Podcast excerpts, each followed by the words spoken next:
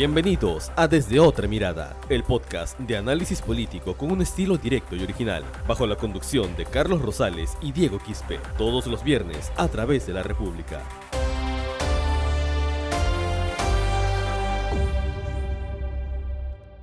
Amigos de la República, ¿cómo están? Les doy la bienvenida al episodio número 3 del podcast ya conocido por ustedes desde otra mirada. Hoy vamos a hablar acerca de un tema importante. Es tiempo de fichajes y no justamente de fichajes de equipos de fútbol como pueda parecer este nombre, sino de fichajes en el ámbito político en nuestro país, porque las elecciones están muy cerca y los partidos políticos ya se vienen preparando para lo que van a ser los comicios electorales el próximo año. Antes, importante, quiero saludar a quien hoy acompaña en la conducción, Diego Quispe. ¿Cómo estás? ¿Qué tal Carlos? Y bienvenidos a todos los que se conectan a Desde Otra Mirada, ya es la edición número 3. Y sí, hoy vamos a hablar de la temporada de pases. Y como bien lo mencionaste, no es fútbol, sino de la temporada de pases en este proceso electoral, que van a participar como mínimo 24 eh, organizaciones políticas. Y si lo asemejamos con el fútbol, eh, vamos a ver que en este proceso electoral más que, más que buscar el campeonato, la mayoría va a buscar no descender, porque justamente quienes no, no logren el, el porcentaje que requiere la valla electoral van a perder la inscripción. Es ah, decir, mira, importantísimo. Claro, o sea, después del 28 de julio de 2021 vamos a ver qué partidos de esos 24 o los que todavía pueden inscribirse hasta el 30 de septiembre van a dejar de existir. ¿no? Un, ejemplo de eso es el, partido de, de, Alejandro Toledo, Perú Posible, que ya no existe. ¿no? Y vamos a ver qué otras agrupaciones logran salvarse del descenso, como se dice en el fútbol. Justamente, a propósito de ello, hace tres días vamos a comenzar ya hablando acerca de los candidatos, de los partidos. Salió una encuesta de Ipsos en donde se reveló más o menos un poco cómo va la intención de voto de la gente y lo que sorprende, por lo menos para mí desde ya, porque pensé que simplemente era hace algunos meses solamente una casualidad, es que George Forsyth esté como primero, pero con una amplia diferencia por el resto de candidatos y también, por supuesto, dando cuenta que hay todavía un gran porcentaje de personas que no van a elegir ni a ninguno de los propuestos en esta encuesta y otra cantidad que tampoco no precisa por quién van a votar. Entonces, vamos a analizar uno por uno. ¿no? Claro. Este, Forsyth tiene 23%. Forsyth tiene 23%. 23%. Una cifra eh, importante, ¿no? Porque empieza con el, pie, con el pie derecho. Definitivamente, pero es un antecedente que me hace recordar mucho a la campaña del 2011. En el año 2011, un exalcalde también estaba liderando la intención de voto presidencial, era Luis Castañeda Locio. En este caso, él tenía 24%, ¿no? Seguido, claro, de Keiko Fujimori, que tenía un 23%, luego le seguía Alejandro Toledo con 16%, y sorpresivamente le seguía un líder del Partido Nacionalista, Ollanta Humala Tazo, con 11%, quien terminó siendo presidente de la República. Entonces, eso es lo que nos quiere decir a simple vista, es que no necesariamente porque tenga una diferencia amplia con los demás o esté en primer lugar de la encuesta de intención de votos, puede que sea el candidato que pueda llevarse la victoria. Los demás también tienen cierta importancia y hay que siempre darle un ojo. Diego, ¿cuál es el siguiente? Ahora, el, el otro candidato que sigue es Daniel Urresti, actual congresista de Podemos Perú, el partido de José Luna Galvez, con 9%. Él ya ha sido candidato a la alcaldía de Lima, no logró obtener, eh, no logró eh, terminar victorioso eh, y es un posible candidato a la presidencia. Se ha, se, ha, rumoreado bastante, Carlos, de que su candidato a la vicepresidencia va a ser el, el dueño del partido, el señor José Luna Galvez. ¿no? Pero también hay que recalcar algo, ¿no? Ya que me mencionaste el ejemplo de Luis Castañeda Locio, en el 2016, en, un, en gran parte de, la campaña electoral, quien figuraba en los primeros lugares era también Alejandro Toledo. Y luego ya sabemos cómo terminó la, historia con Alejandro Toledo, no, no pasó la valla electoral. Entonces, lo mismo podría quizás queda demostrado de que los que siempre empiezan primeros en las encuestas de intención de voto no necesariamente siempre terminan en los primeros lugares. Y vamos al tercer lugar de esa intención de voto, que está la señora... Quería justamente, antes de hacerte primero una pregunta, quería también hacer una precisión importante, y es que hoy se habla de candidaturas, hoy se habla acerca de planchas presidenciales, acerca de quiénes serían los posibles candidatos flamantes a presidentes de la República, pero hay un dato importante que muchos de repente están pasando por alto y son las elecciones internas en los partidos políticos. Ojo, antes de que sean candidatos, tienen que ser precandidatos para recién poder aspirar a ser presidentes de la República, ¿no? Y ahí te iba a hacer la consulta. Daniel Urresti se vocea desde antes de que entre como congresista de la República en este periodo como un posible candidato a la presidencia. Pero tú crees que la vacancia que se ha caído en contra de Martín Vizcarra le está restando votos a Daniel Urresti? Me imagino que a, todos los partidos que en su momento votaron la, admisión a trámite de la vacancia presidencial, les está restando respaldo en la, población. Eh, y los, los mismos líderes políticos de estas agrupaciones que apoyaron la vacancia se dieron cuenta. Gran ejemplo de ello es que una semana antes de que se vote la vacancia, el líder de Alianza para el Progreso, César Acuña, invocó a su bancada que vote en contra y en bloque. Y hoy vemos que César Acuña se ha reunido en Palacio con Vizcarra. Y otro ejemplo de ello es que la señora Keiko Fujimori salió después de tiempo a hablar de política y no de proceso judicial y, a invocar. que sigue en la intención de voto.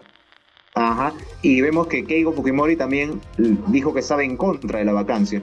Entonces lo, que pasó es que prácticamente la, el, desenlace de la, vacancia se, se, enlaza con lo que está pasando ahora en, en la campaña electoral, porque prácticamente desestabilizar un gobierno en plena pandemia del coronavirus no quizás no suma réditos políticos, sino más bien es un disparo a los pies. Keiko Fujimori tiene un 7% de intención de voto. Ya sabemos lo que ha sido Fuerza Popular en los últimos años, lo hemos visto en el Congreso de la República y por ende la gente ya tiene plasmado en su cabeza quién es Keiko Fujimori, qué hace Fuerza Popular, quiénes integran Fuerza Popular y que por ese sentido es que está todavía en un tercer lugar con un 7% que no le garantiza ni una victoria ni una derrota. La siguiente es la candidata que está primero en la izquierda y ahí creo que tú tienes un dato muy importante ya que tú eres un periodista que está metido en el ámbito político, está con los datos, siempre nos tienes al tanto desde otra mirada acerca de lo que está pasando en el país y los datos exactos. Así que, ¿qué este, Carlos, pero Sí, antes de pasar con, antes de pasar con, con, la candidata, Verónica Mendoza, en el caso de Keiko Fujimori quiero hacer una precisión también, porque hay que recordar algo. En el 2016, antes de que inicie la campaña, eh, Keiko Fujimori sale dando un discurso en la Universidad de Harvard, ¿no? hablando inclusive a favor de la, de la Comisión de la Verdad y de la Reconciliación. Y esto es muy similar a lo que ha pasado hace días con el tema de la vacancia. Sale una, sale, vemos una versión de Keiko Fujimori hablando de mantener la gobernabilidad, etcétera, con un discurso pacifista, si se puede llamar así. Pero luego vamos a ver, a medida que avance la campaña electoral, cómo sale a flote, ¿no? El, si se puede decir así, el verdadero comportamiento de lo que es el, el, Fujimorismo. ¿no? Y con eso ya paso a lo que es Verónica Mendoza, ¿no? Verónica Mendoza va ser precandidata en el partido político Juntos por el Perú. Todavía hay ciertas aspiraciones de que el 30 de septiembre puedan inscribir a Nuevo Perú, pero según lo que comentaba el secretario general de esta agrupación, Álvaro Campana, todavía no llegaban a las 24.000 firmas. Es más, en este momento siguen juntando firmas de manera virtual. No las tienen todavía. Lo que está pasando ahora, Carlos, es que la izquierda se está dando cuenta que si postulan por separado no van a pasar a la segunda vuelta. ¿A qué me refiero con ello? Vemos de que son dos precandidatos conocidos de izquierda. Verónica Mendoza con Juntos por el Perú y Marco Arana con el Frente Amplio. ¿Qué va a pasar acá? El fin de semana, el, el sábado y domingo, va a haber un congreso en el Frente Amplio, liderado por Marco Arana. Pero ese congreso no es reconocido por una facción en la que están ex congresistas del Frente Amplio, que están Hernando Ceballos, Humberto Morales y Wilber Rosas. Ellos van a hacer un congreso el lunes con el Comité Político del Frente Amplio. Y ellos si están abiertos a formar una alianza, como me lo han dicho, y no descartan sumarse con ningún, no, no descartan sumar a ninguna fuerza política de izquierda. Al punto que voy es que en base a esta, a esta facción del Frente Amplio, que está en este momento discrepando con, con Marco Arana, que quiere ser candidato presidencial sí o sí, eh, hay una posibilidad, se abre una puerta a que se puedan juntar nuevamente quienes fueron aliados en la campaña de 2016. Pero ahí, por ejemplo, nuevamente uno se hace la pregunta, ¿no? La izquierda nuevamente puede llegar junta, pero al momento de obtener un cargo público deshacerse. O sea, ahí justo es lo complicado en donde siempre vemos lo que pasa, porque ya se viene repitiendo en muchos periodos. Vamos a hablar del siguiente candidato antes que nos manden el tiempo. El siguiente es Julio Guzmán, que tiene un 4%, a quien definitivamente todavía vamos a ver qué le puede sumar Susel Paredes, quien es la nueva incorporación junto con Fuerza Ciudadana al Partido Morado como militantes, porque esta no es una alianza política en teoría, pero sí en la práctica, porque no Fuerza Ciudadana no es un partido político, pero vamos a ver qué es lo que le puede sumar. Diego, un comentario acerca de Julio Guzmán antes de ir a hablar acerca de uno de los candidatos a quien hoy vamos a describir un poco para ver más o menos cómo es que está su intención de voto y por qué está en ese lugar.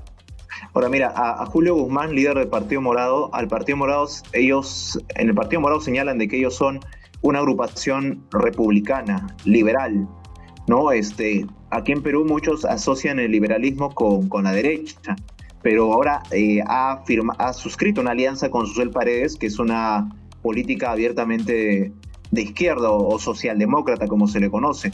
Entonces, la alianza entre Guzmán y Susel Paredes marca eh, un acercamiento con una posición más de centro. Eh, pero también hay que recordar un detalle. Históricamente, el liberalismo y el republicanismo que predica el Partido Morado, históricamente cuando esta ideología se inicia en Francia, se inició también como una ideología de izquierda. ¿no? Entonces, vemos que ahí ah, vamos a ver cuáles son esos, esas semejanzas programáticas que hay entre Paredes y entre Julio Guzmán, y que desde mi punto de vista me parece un, jale, en términos futbolísticos, un jale interesante ver a Paredes sumarse al Partido Morado, ¿no? Interesante, entonces veremos qué es lo que le aportará Susel Paredes al Partido Morado. Mira, vamos a completar la lista de candidatos que son Alfredo Barnechea, que tiene un 3%, Johnny Lescano, que tiene un 3%, definitivamente lo que refleja que en Acción Popular no está nada definido y las posibilidades son casi, las, como las veo yo, nulas de cara a las elecciones del próximo año. César Acuña le sigue con 3%, Hernando de Soto, que ha sido ya incorporado al partido Avanza País, Jorge Nieto Montesinos con un 2% del cual todavía no se sabe casi nada, pese a que era uno de los primeros que tenía la mayor intención. Diego, complétanos la lista. Y bueno, también sigue este Alberto Bengolea, Ollantumala, eh, bueno, Bengolea con el PPC, Humala con el Partido Nacionalista, Daniel Salaverri con Perú Firme, Jonás Ataucusi se aparece con 1% con, con, el, con el pescadito, con el FREPAP. Y, Fernando Sillonis. Con, con todos por el Perú. Pero hay, hay, hay el trascendido de que todos por el Perú iría en una alianza electoral con el PPC y con el partido Vamos Perú. Eso es lo que se está trascendiendo ahorita, de que, porque el PPC hasta este momento no tiene ningún precandidato a la presidencia. En un momento conversaron inclusive con Jorge Nieto, con Forsyth, porque el, el papá de Forsyth conoce a los dirigentes del PPC, eh, también con Salvador de Solar, pero de Solar no quiere participar en política, al menos en este proceso. Pero, pero, ajá. Sí, en temporada de fichaje tenemos que hablar, Diego, ahora, antes que nos come el tiempo, porque tú sabes que el tiempo a veces nos complica, pero interesante, por supuesto, los datos que siempre brindamos y que vamos a tener definitivamente más programas para poder darle más pepitas acerca de lo que está pasando en la política del país de cara a las elecciones. Pero vamos a hablar de George Forsyth. George Forsyth es el que tiene hoy 23% en la intención de voto. Está generando simpatía con la gente, además de este caricaturesco cambio de nombre que ahora es George con Che y con la Y adelante, Forsyth, que ahora ya no es Forsyth, sino Forsyth, que termina en una Y, que ha sido el cambio que se ha podido ver en algunos paneles publicitarios en la calle, las pinturas que son ¿no? muy recordadas por todos en las diferentes elecciones. ¿Qué te parece George Forsyth como próximo candidato? Porque todavía no se sabe si es que será o no el candidato del Partido Restauración Nacional, pero todo indica que sí. Y como decías, ¿no? También el, el hecho cómo se está usando el nombre, ¿no? De la perspectiva del marketing. Forsyth, Pedro Pablo Cuchín, que también era muy difícil de mencionar, PPK, ¿no? Eh, y cómo se va jugando con, con, el nombre por una cuestión de, de publicidad electoral. Pero ahora, la, la, pregunta que yo me hago, Carlos, es, Forsyth tiene hasta el 11 de octubre para renunciar a la alcaldía de La Victoria. Eh, ¿Cómo van a tomar, esa es una pregunta que la dejo libre, cómo van a tomar los vecinos de La Victoria que su alcalde renuncie en plena pandemia para postular ya sea a la presidencia o ya sea al Congreso? no sé cómo van a tomar en la victoria el hecho que renuncie su... Puntos, ¿ah? O sea, desde mi punto de vista, yo creo que eso incluso podría generar un cierto rechazo por parte de algún sector que diga que el alcalde solamente ha utilizado la, eh, la, la victoria para que sea un trampolín a que, a que pueda ser presidente de la República. Presidente de la República que intenta, intentaría, bueno, vamos a decirlo en condicional, serlo, con 38 años de edad muy joven, ¿cierto?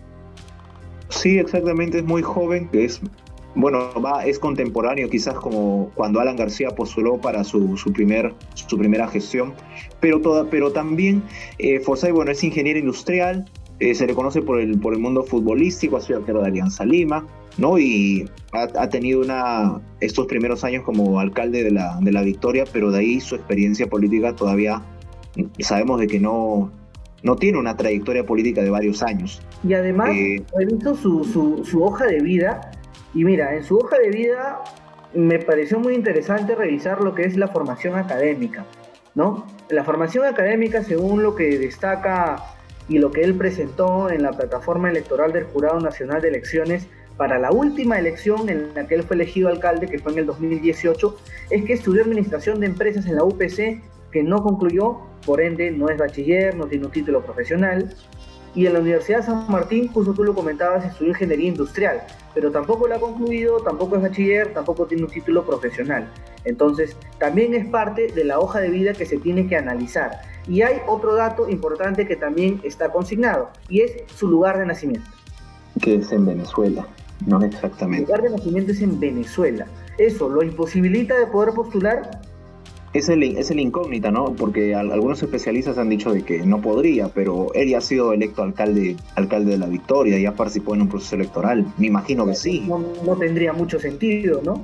Exacto. Pero vamos, vamos a ver qué, cómo, se va, cómo se va desarrollando la, la campaña electoral en torno a ello. Me parece muy interesante el hecho de cómo se van presentando nuevos cuadros pero a la vez también es preocupante que es una elección en la que van a haber 24 agrupaciones políticas. Y como mencionaste también, no Carlos... En algún país del mundo tú habrás visto que hay una elección con tantos partidos políticos participando.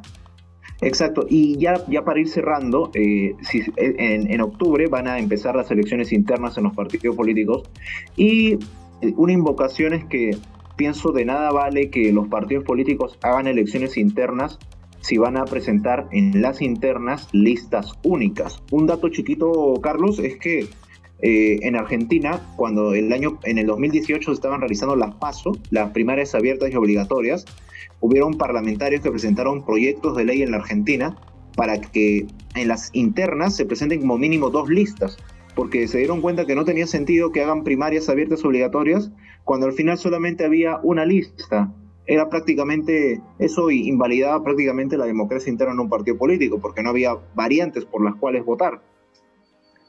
Definitivamente, datos importantes que siempre son buenos revisar para conocer más o menos cómo se puede desarrollar la elección en nuestro país. Ahora sí, nos despedimos, el tiempo se nos ha acabado, nos quedó un poco corto hablar acerca de tantos candidatos, porque, a ver, lo importante es esto, hay tantos partidos políticos que incluso nos tendríamos que tomar más tiempo para poder hablar acerca de cada uno de ellos y analizar los casos específicos, que les prometo que de todas maneras lo vamos a venir haciendo en el transcurso de todos los meses, porque la elección todavía es en abril del próximo año. Con esto nos despedimos. Diego, un saludo final. Eh, sí, bueno, estaremos acompañándolos en la próxima edición desde otra mirada. me imagino con el transcurso de las semanas vamos a ir armando una tabla de quiénes están primeros y quiénes están luchando por no descender. Nos vemos. Listo, nos vemos. Chao. Esto fue Desde otra mirada, el podcast de análisis político con un estilo directo y original. Sigue nuestros episodios a través de Spotify, iBox, Google Podcast y las redes sociales de la República.